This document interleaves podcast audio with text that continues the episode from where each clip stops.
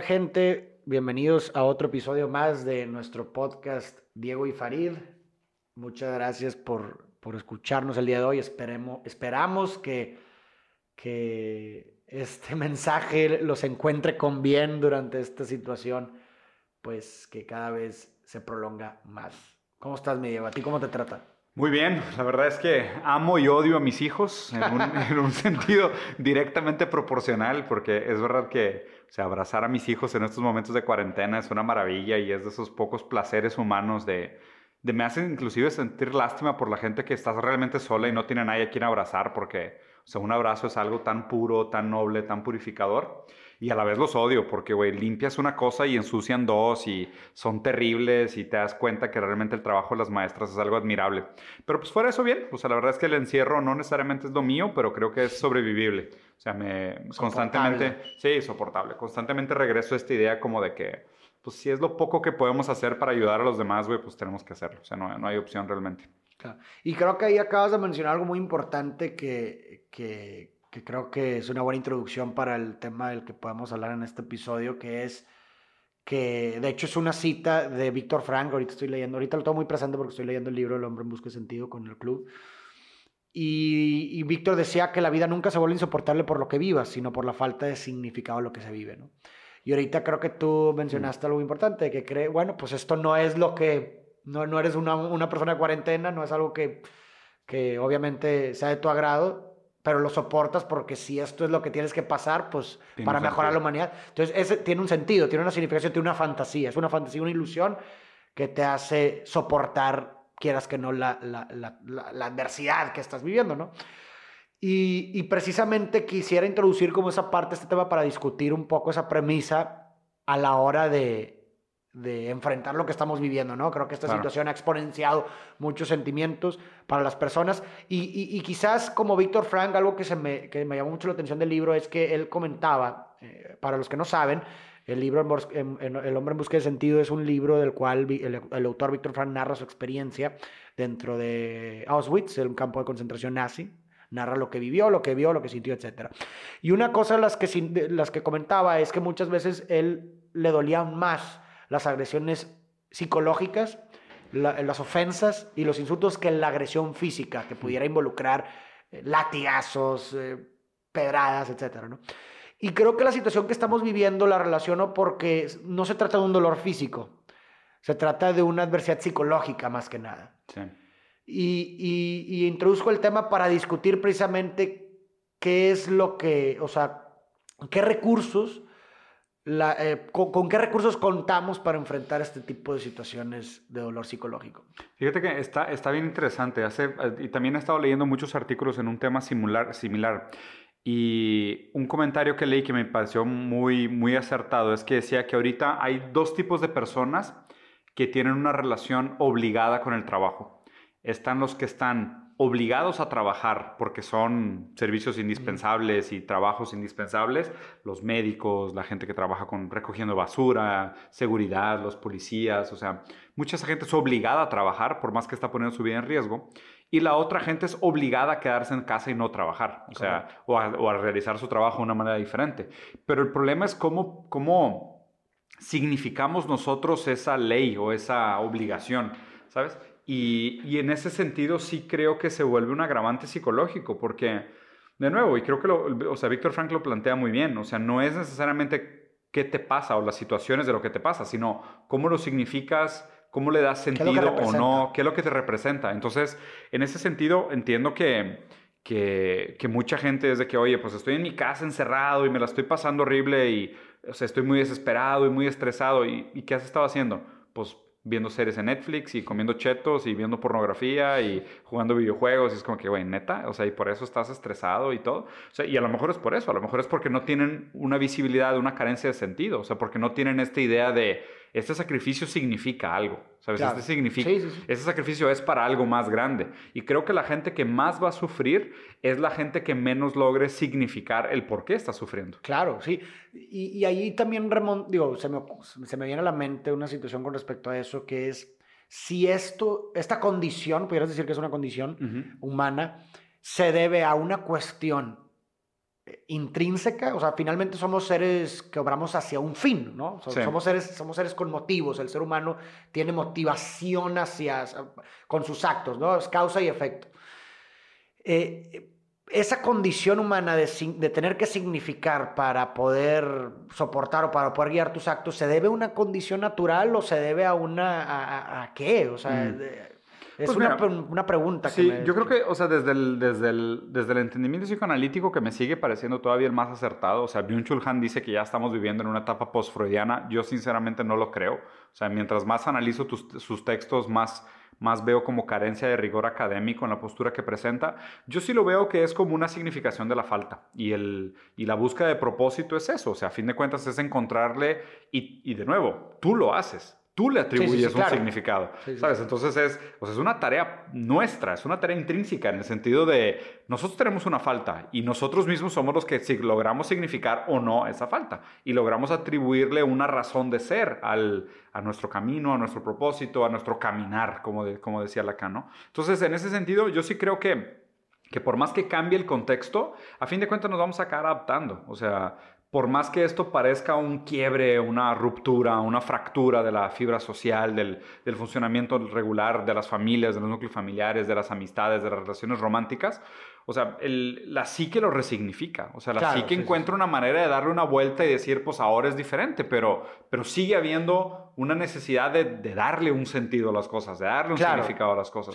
Más bien me parece que la gente lo que tiene que hacer es dejar de renegar, o sea, dejar de de resistirse. Sí, de resistirse, ¿sabes? O sea, siento que hay un, como un papel todavía muy infantil en, pues en las cinco etapas del duelo de Kubler-Ross. De, o sea, la gente se queda en negación o en ira o en negociación o, o en depresión y no aceptan que, pues, claro. o sea, esta es la realidad, las cosas han cambiado, el contexto es diferente y tú tienes que encontrar un significado nuevo para el por qué haces las cosas que haces desde casa, ¿no? Incluso mucha gente, y esto es otra cosa que, que viene ahí en el libro de, de Víctor Frank que me pareció muy, muy interesante. No me acuerdo bien el término, pero tenía con relación a una teoría del indulto o algo así, que consistía en, eh, eh, eh, en esta idea de, de, que normalmente la gente cuando, antes de morir, o sea, no sé, imagínate una persona que, que lo condenaron a muerte en la cárcel y demás, que justamente antes de morir como que salía una pequeña esperanza de que lo iban a perdonar, de que lo iban a indultar y que eso era lo que veía él en los, con los ah. prisioneros.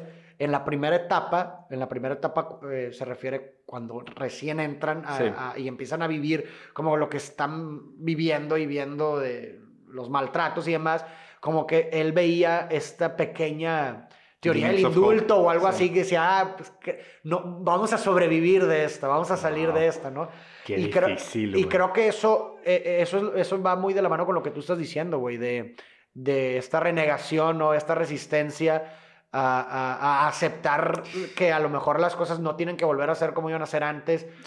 Me explico, y, eso, es resistir, eso es resistirse al mismo tiempo a muchas de las oportunidades que también puede haber, o simplemente una mera adaptación a lo, a, lo, que hay, a lo que sigue, ¿no? Sí, nunca me había puesto a pensar en eso, pero, o sea, qué, qué duro, qué crudo comentario. O sea, imagínate realmente tener que aceptar el hecho de que te vas a morir, o sea, llegar a esa conclusión de decir, pues al principio lo reniegas, dices, no, no, o sea, no va a pasar, me van a perdonar, lo que sea. Lo ira es de que te enojas y malditos nazis porque estoy aquí, quien los dejó, ojalá y vengan los americanos y los maten a todos. Luego negocias y, oye, pues voy a sobornar al guardia o me voy a hacer su amigo. Me voy a hacer súper fuerte para que no me quieran matar. Exacto, y luego negocia, y luego, perdón, luego, luego cae esa depresión que es, pues todo va a estar mal y cómo puede ser, y lloras y ruegas por tu vida, lo que tú quieras, y al final aceptas que no tienes opción. Y creo que esa historia demuestra una condición también psicológica que muchos, muchos ahorita hoy en día se le llaman, tanto como filósofos como psicólogos, le llaman la adaptación hedonista, mm. que es esta capacidad del ser humano de, de, poder adaptar sus expectativas a su realidad,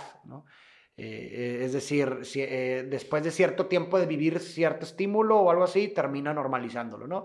Es una explicación que también pudiera... Tanto lo bueno como lo malo. Sí, y digo, es como esta idea de, por ejemplo, la falta, ¿no? Consiste el objeto y posteriormente, después de un tiempo, te das cuenta que lo normalizas y sigues, sigues estando. y encuentras la falta otra vez. Ah, porque te, te, llegas a adaptar y ves que no, es, no era eso lo, lo que te iba a completar, ¿no? Sí. Y, y, creo que esta condición la podemos, o sea, se puede aplicar tanto para lo bueno como para lo malo. Es decir, una, una, o sea, tú, tú, esta capacidad psicológica se puede aplicar para adaptarte también a la repetición, porque esta, esta, adaptación surge con repetición. Claro. Eh, de, de, un mismo suceso, ¿no? Entonces la gente eh, en los campos de concentración, como bien lo narra Víctor Frank, pues pues a lo mejor al principio llegó a estar así, viven las esas etapas, pero llega a una etapa de adaptación y normalización de lo que están viviendo y, sus expectativas se vuelven ad hoc, ¿no? A, eso. Y, de esa forma pueden, no sé, quizás este, normalizar sus emociones. Fíjate que, y justo ah, el otro artículo que te comenté que leí, que se me hizo bien interesante, es esta idea de la película La vida es bella. Sí, sí, sí. La de Marco Bellini, creo que no me Sí, la vi, no me acuerdo cómo se llama. seguro, seguro me equivoqué el nombre de director, ¿no? Pero es una historia de un niño y un papá que están en un campo de concentración y el papá eh, como que engaña al niño de que todo es un gran juego, ¿sabes? Y hace, le hace la vida amena al niño para que el niño no viva el, sufrimiento real que es la época de guerra. Y el papá maquilla toda la situación y finge que todo está bien y, ¿sabes? Hace artimañas y malabares para, para que el niño no sufra ese choque psicológico. O sea, que, existe el dolor físico, la escasez, no hay comida, se tienen que esconder, hay bombas y lo que tú quieras, pero psicológicamente maquilla toda la situación. Y de hecho es un comentario Sisek, o sea, Sisek dijo de que para mucha gente que no tenga resiliencia, este no es el momento correcto para hacer grandes aspiraciones trascendentales sobre el ser. O sea, porque requiere mucho dolor y mucha introspección el decir quién soy yo a grandes, a, a grandes rasgos, qué quiero lograr de la sociedad, qué cambios transformacionales quiero lograr de la sociedad. O sea, hay mucha gente que no tiene la estructura mental para hacer ese tipo de requerimientos, ¿no? Y él decía que, que para mucha gente la única salida de sobrevivir saludables a este tipo de, de momentos traumáticos de la historia es encerrarte en la fantasía de lo cotidiano, ¿sabes? Transformar tus actividades diarias en juegos y tú mismo ponerte puntuaciones de, ah, hoy lavé tantos platos, entonces me merezco un chocolate y hoy hice ejercicio, entonces merezco ver Netflix y tú mismo hacer ese juego contigo de premios y pequeños regalos para pues para mantenerte motivado en el corto plazo, en el muy corto plazo, ¿sabes? Porque caer en esta idea de qué va a pasar a largo plazo, qué va a ser el futuro del mundo, a mucha gente le va a traer demasiada angustia y no sabe lidiar con ella. No, y aparte eso que dices tú me parece eh, eh, muy, muy interesante porque es una respuesta también a la adaptación hedonista. O sea, mm. para poder combatir esta adaptación hedonista hay que vivir cosas nuevas, aunque, aunque sean distintas variaciones. de lo mismo. distintas variaciones de lo mismo. Eso puede ser suficiente para contrarrestar la adaptación hedonista. Eso que acabas de decir me parece... Eh, Ve, y es, y es, un súper buen consejo. O sea, para la gente que está escuchando y estás en tu casa y, batallas desde que llevo tres días diciendo que voy a lavar los trastes y no lo hago, o sea, tú mismo condicionate y encuentra esta manera en el juego de, de, la película La vida es bella de ponerte tú mismo tus metas y tus regalos, como diciendo de que si, si logro hacer esto, me voy a comprar un helado Hagen Dance de mi sabor favorito. ¿Sabes? O de que si hago esto, voy a, voy a, voy a pedir pizza y, ponte tus metas y haz tus propios juegos. Y si estás en casa, todavía mejor. O sea, nosotros lo estamos haciendo en casa con los niños. O sea, nosotros con los niños lo que estamos haciendo es en la mañana, ellos arman sus loncheras con sus snacks y decimos de que no pueden bajar a la cocina por nada de comer. Y a las 11, si se portan bien y hacen actividades y leen libros, a las 11 y media les damos ah, snacks y hacemos un picnic. ¿Sabes? Entonces, o sea, creamos como un microcosmos dentro del encierro para crear la idea de, de frustración y regalo. Claro, ¿sabes? de, ¿Sabes? De, oye, hay esfuerzo, hay premio. Y, y, así estamos jugando con ellos, porque si no, se vuelve un caos, güey. Sí, no, Oye, muy buena, muy buena idea. Sí. Y, otra, y ahorita me surge otra pregunta con lo que hemos estado hablando, y es decir, ¿hay una primacía entonces de lo psíquico sobre lo físico? Híjole, qué buena pregunta. Yo creo que sí. Yo sinceramente creo que sí. Sobre todo si estamos hablando del tema umbral de dolor o, significación del dolor. Ajá, sí, sí, sí. Porque a mí me parece que, o sea, lo que para una persona puede ser vivido como una situación superflua, para otra persona puede ser vivido como una catástrofe. Y, y, creo que remonta mucho al comentario que dijiste, el tema de los insultos. O sea, yo veo, por ejemplo, los grupos de WhatsApp de las familias güey, la gente se está haciendo garras. O sea, yo ya me salí de dos, tres grupos de la familia, de familias esta semana porque unos son unos conspiratorios de que ah, mandando, güey, los artículos más idiotas de fake news, otros súper ofendidos, haciéndose las víctimas y peleándose. O sea, la gente quiere sangre, güey. O sea, no sé si sea un tema como del, de la, que perdemos el tacto social y ya no estamos acostumbrados a eso y ahora toda la necesidad de socialización sale volcada sobre un vehículo que no es el adecuado y es atropellado y los comentarios no se leen igual que decirle algo cara a cara a la gente. Eso y, es claro, ¿no? O sea, y te lo juro, o sea, pero huelen a sangre los grupos de WhatsApp, o sea, y, y, creo que en ese sentido sí, o sea, es puramente psicológico, o sea, no veo nada físico que lo respalde. Obviamente sí, sí hay pandemia, estamos encerrados, pero a ver, llevamos un mes, güey. O sea, no, no, no, entiendo por qué la gente está tan drástica. Yo también creo que hay una primacía de lo psíquico sobre lo físico con las, por el simple hecho de que lo físico puede tolerar, digo, lo psíquico hace que se tolere lo físico, pero lo físico no hace que se tolere. Es muy buen punto, estoy de acuerdo. Y ya con eso te das... Te das en la, batalla. sí, sí, sí, lo, lo, planteaste de una manera muy elegante y es verdad. Eh, yo, yo también creo que es eso. Y lo noto mucho en redes sociales. O sea, lo he visto mucho. He visto que la gente redes está... es eso, güey. Sí, güey. Es, puro psíquico. Es puro psíquico, tal cual. No y veo contacto. Y, y, no, no sé si lo has visto también, los comentarios. La gente está más ácida, más tóxica, más agresiva, más predispuesta a defenderse. O sea, como que, no sé. Y, y qué raro, porque donde debería existir un mayor sentido de solidaridad, porque nos enfrentamos a un enemigo en común, al revés. O sea, siento más segregación, güey.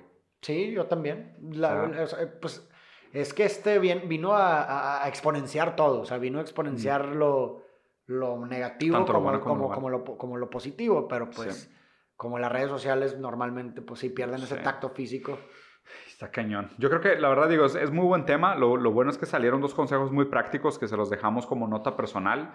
Eh, para cerrar el capítulo, el primero es, o sea, de la misma manera que, que, obviamente no se compara, ¿no? Pero como se hizo en los campos de concentración y hay ejemplos en libros y películas, nosotros tenemos que simbolizar todo esto y tenemos que resignificarlo. Y muchas veces ni siquiera tiene que ser una gran significación de trascendencia infinita claro, y el futuro de la humanidad, sino vayan ganándole un día a la vez y organícense y denle sentido a las cosas que están haciendo, motívense, o sea, tengan orgullo de que su cuarto esté arreglado. O sea, en este sentido yo sí creo que pequeñas cosas te pueden comprar un poco de paz eh, eh, si eres una persona que no es capaz de tolerar una responsabilidad mayor, ¿no? Porque si eres una persona capaz de tolerar una responsabilidad mayor, de todas formas yo sí creo que deberías de empujar para cambios significativos y trascendentales, pero si no es lo tuyo, mínimo cómprate esa paz, ¿no? Y el segundo es que yo creo que todo el mundo se beneficiaría de una buena eh, calma en, en, en, cómo se trata socialmente a la gente en estos momentos. O sea, no, no proyecten su frustración en los demás, no traten de, de, de, transferir esa violencia a los otros, mantengan una prudente distancia. O sea, si veías tu familia una vez a la semana, no te metas al chat de la familia todos los días. O sea, igual nada más hazlo una vez por semana. Cómprate esa paz mental. O sea, no todas las peleas tienes que, que, tienes sí, que comprarlas. Claro. O sea, escoge tus batallas y se me hace que vamos a salir más saludables de esto. Excelente, pues aquí la dejamos, ¿verdad? Buenísimo. Pues bueno, nos vemos en el próximo capítulo. Muchas gracias por escucharnos. Gracias.